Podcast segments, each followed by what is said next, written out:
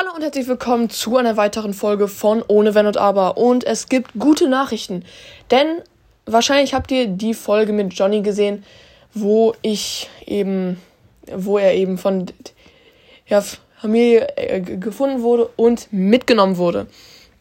Und heute Morgen wollte ich die Terrassentür aufmachen, weil ich irgendwie schauen wollte, ob er noch da ist. Es war halt äh, äh wie, wieder da ist. Es war halt so ein äh, Tick von mir. Ich, ich habe jeden Morgen und jeden Abend geschaut und dann höre ich ein Miauen von draußen und Johnny stand vor, vor der Tür, was richtig krass ist, weil er wohnt so weit weg und er hat den Weg trotzdem noch gefunden und äh, also unfassbar.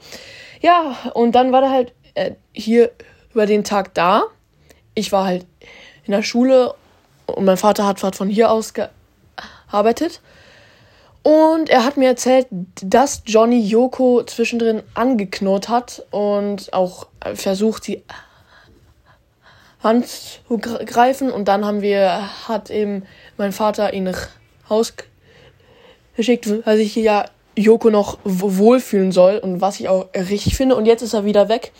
Aber ähm, er kommt sehr, sehr, sehr, sehr wahrscheinlich wieder. Und ihr habt mir so krasse Hoffnung gegeben. Jeder, also so, so viele von euch haben in die Kommentare geschrieben, ja, er kommt wieder, macht keine Sorgen. Ey, vielen Dank, das hat mich echt mental unterstützt und das stimmt auch. Also der ist wieder, war wieder da. Ähm, ich weiß nicht, ob er wiederkommt, aber ich, ich schätze mal.